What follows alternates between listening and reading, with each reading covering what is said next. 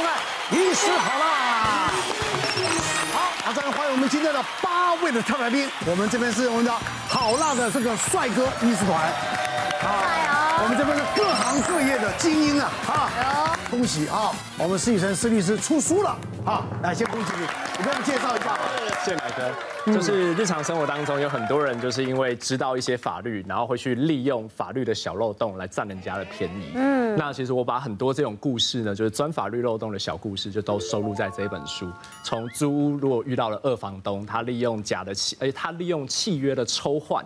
或者是乱扣押租金等等的方式，到工作里面，呃，雇主跟你签一些很不合理的契约，甚至到了离婚的阶段，你签了离婚协议书，甚至有可能被说无效。这种各种的法律漏洞，我通通都收录在这本书，叫《你知道太多了》。那目前已经上市了大概几个月，那大家如果有兴趣的话，可以去参考一下。我们常讲啊，有时候人家讲食物链呐，对，对吧？有人讲嘛，黑道怕怕警察，警察怕什么？警察怕记者，记者，记者哦，记者怕流氓。哦，那它是一个食物链，其实来讲就各行各业，它因为没没嘎嘎，对，好，那他们会彼此中有什么样的互动，什么样的火花呢？好，我们来看看啊。律师害怕开刀，恐吓医师告到底。那个是这样，就是一个那个一个男性，哈，一般我们讲律律师都会讲年轻有为的男性了哈。那他呢，其实就是说，因为被诊断出甲状腺有问题，有怀疑说应该。可能是癌症的这个状况，嗯，所以我就劝他说，你最好是要手术这样。是，那一般我们要开刀约诊呢，就会来门诊啊，然后排电脑、排流程啊，排住院这样，然后开刀房的排程这样。结果他这个流程他做了两次之后都放鸟，都没来。他后来这个病人就跟我讲说说，因为其实他是律师，那他会都会临临时遇到需要开庭或什么紧急的状况，所以他就会取取消更改日期这样子。好，那我们就听一听，我说好，那没关系，我还是帮你弄。就第三次我又被他放鸟了，第三次被他放鸟之后呢，后来我想说啊，好，那就算了，因为其实我们很怕律师啊，因为包括律师跟律师的家人，如果有开刀的时候，有时候。呃，病情的压力一上来的时候，他们不是很故意要恐吓医师的，但是实际上就是恐吓。他 讲话的言语里面，你就会感受到一个莫名的压力，对不对？是是。好啊，后来第四次他终于终终于又来了，又来我就说。那你这一次真的不要再改，因为我们这样很为难。后来他就讲了，其实他最在意的一点，听说甲状腺开完刀之后，有很大的机会讲话会有问题。嗯，那他们呢，其实都是靠这个呃嘴巴的这个对对跟人家沟通吃饭。有时候你声调一变了，可能在。法庭上的这个攻防就力道就不够了，对，他很在意这个事情，他也不是说完全怕不能讲话，怕什么语调变了啦，或变得讲话声音很孱弱这样子。呃，我就跟他讲说，因为其实我行李件也很多，你也是人家来介绍我来开的，其实真的我应该不会给你有声音发生任何问题，但是我们一定会把他讲的保守，就医疗还是有几千分之一的但书这样子。但是他听了这句话就是说，可是陈医师，我希望你不要是让我是那几千分之一。因为如果是那几千分之一的话，我想你要付出相当大的代价。那我心里也是，当然一听了也是很不爽。这这算恐吓吧？我觉得，我觉得已经到了恐吓。对，那可是呢，我但是我们也是一股气嘛，哈，就觉得说，其实我也对我的开刀的技术很有自信，然后我也相信不会这样子，因为他我判断的病情不是那么后期的甲状腺癌。那当然，这种一般有经过这么多波折的，现在其实反而后来我自己有一些比较有法律的问题，我们都变成像好朋友一样。律师天天都在讲这种话。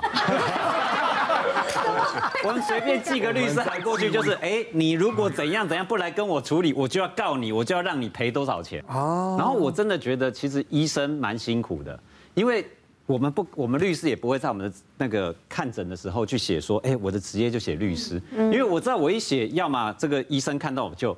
哎，这个我不会，你去找别的医生哈，啊，或者是说，哎，你这个你下次再来，没有人这么白目，所以你说，哎，一个律师跑去告告诉你我是律师，然后你要对我开刀，我都很担心会不会开完刀我肚子里有纱布啊？对啊，真的，哎，我我命在你手上，我怎么可能这样做？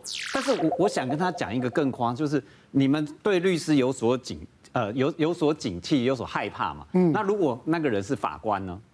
或那个人是检察官呢？你要帮他开刀，你会不会恐怖？真的耶！我们遇到的状况是，他是法官的太太。哎呦，他去找一个医生啊，因为这个脑部的中风，所以有这个脑瘤，然后要开刀。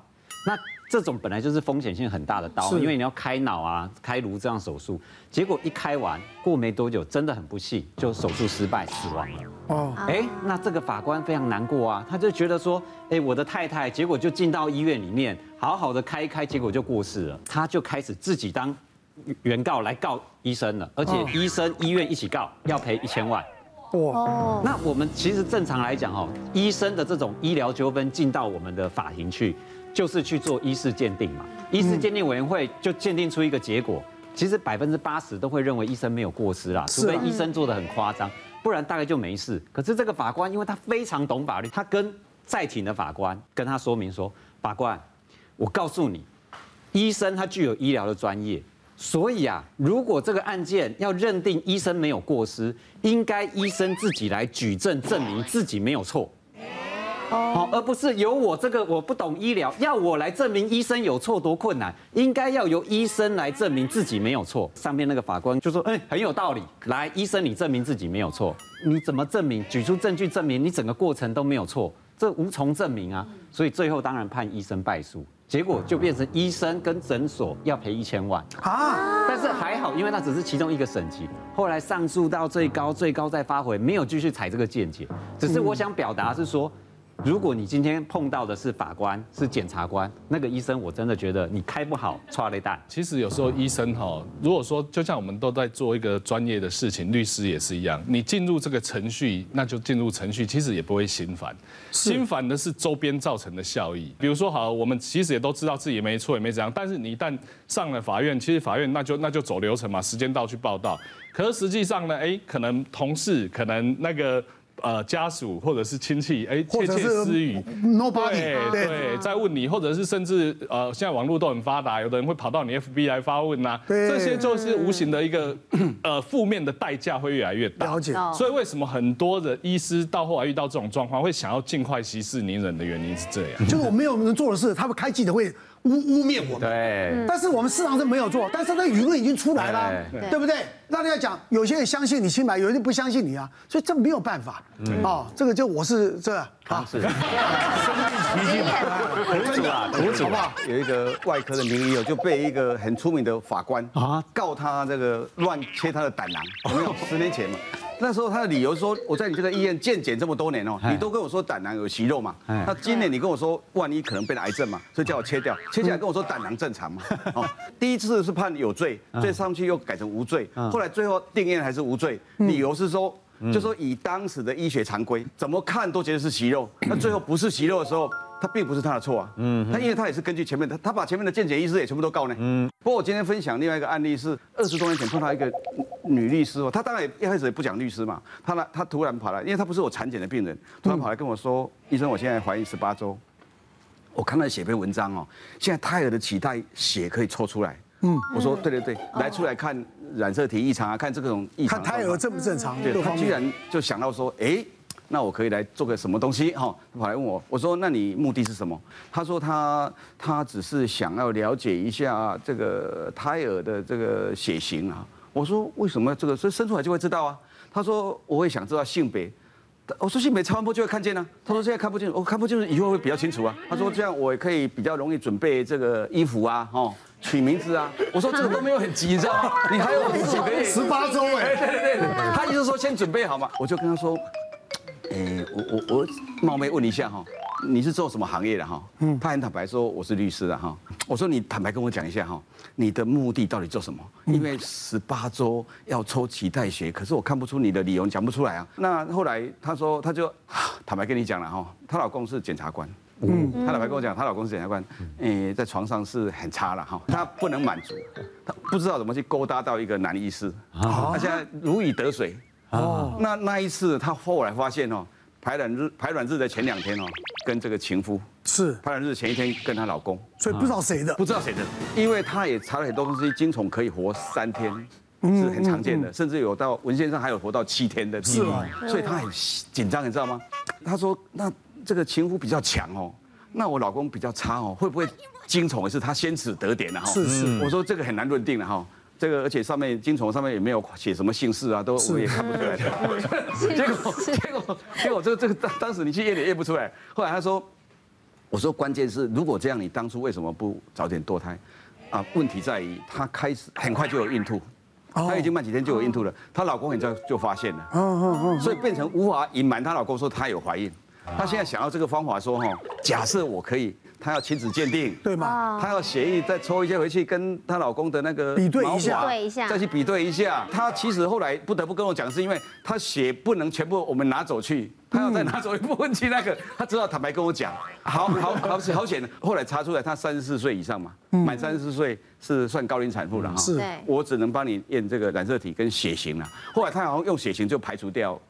不是那个他老公的血型，对，不太会生出这种血血型。可是他出来是是他他们的，他觉得说应该是她老公的，后来生出来听说是没事的。其实刚刚这个陈医师他讲到的这个例子，就让我想到，其实我们最近在讨论的时候，都会觉得说，其实医生哦跟法官都是在做神的事情，就一个是负责救人。啊一个是要判人生死，嗯，可是其实医生常常会觉得心里很不公平，他就觉得说，哎，为什么我如果真的有一点不小心，有一点小疏失的话，我要负这么大的责任？可是如果今天法官做错了一个判决，可以像刚刚刘刘律师讲的说，哎，他可以上诉再做推翻。所以其实这个这个部分哦，其实我们后来法界就开始比较新一辈的会有一个共识，就觉得其实我们都知道，医生他是非常的辛苦，然后也是很有他的专业性在。所以其实我们应该要尽量的去减低医师的负担。嗯，所以其实要律律呃医师这边其实不怕告了，老实讲他不怕告，他怕的是他一定要出庭。所以其实医师最怕的是被告刑事，而且更害怕的是一种就是医界一个很常出现的概念叫做防卫性医疗，就是说第一种就是说他比较不敢去做积极有风险的，就明明该开刀的，可是因为医生会怕。所以反而建议你说，那你就止痛就好。那第二种其实跟我们律师也有关，因为像我们自己有接一些诊所的法律顾问，他很常会请我们律师帮忙去拟一些手术的同意书、风险的告知书，就问我们说，这个是不是签下去我就保平安了？所以他就会叫我们拟很多的这种同意书。那于是他为了要避免将来被告，所以他的同意书就给你签好签满，签一面不够，签两面，签一个人不够，他还说希望你的配偶跟家属。要一起签，要一起签，对，这个其实就也是防卫性医疗的一环。那其实像这种情形，都会造成我们的医病关系，还有整个的医疗环境不佳。急诊室的医师就很常会提到，因为他们很他们在第一线接触这种呃重症的患者，那他们要紧急的去做治疗，他们都很怕被告，因为很容易就死掉了。所以他们为了要避免，他们就会去做一些比较无意义的检查，就明明没有必要去做电脑断层扫描。但是他就去做，然后反正健保会支出。嗯，那这其实整体都对大环境。那做的意义是什么呢？他做的意义就是说，将来如果病患家属哦，就是说，哎，这个病患死掉了，他去告的时候，很多时候这个病患呢去指控医师，会讲说，你有一些该检查的事项没有检查，没有检查，会有过失。啊，过去确实有很多的医疗纠纷是这样子，就是医生有某几个检查啊，当时真的太紧急了，他选择只做其中一个。啊！结果法官用后见之明，就是讲说啊，你那个时间可以做检查，怎么不检查？对，所以其实这个部分都是医生常常要。其实讲到这个，法官他哪懂医医疗啊？对不对？别忘了订阅我们 YouTube 频道，并按下小铃铛，收看我们最新的影片。想要看更多精彩内容，快点选旁边的影片哦。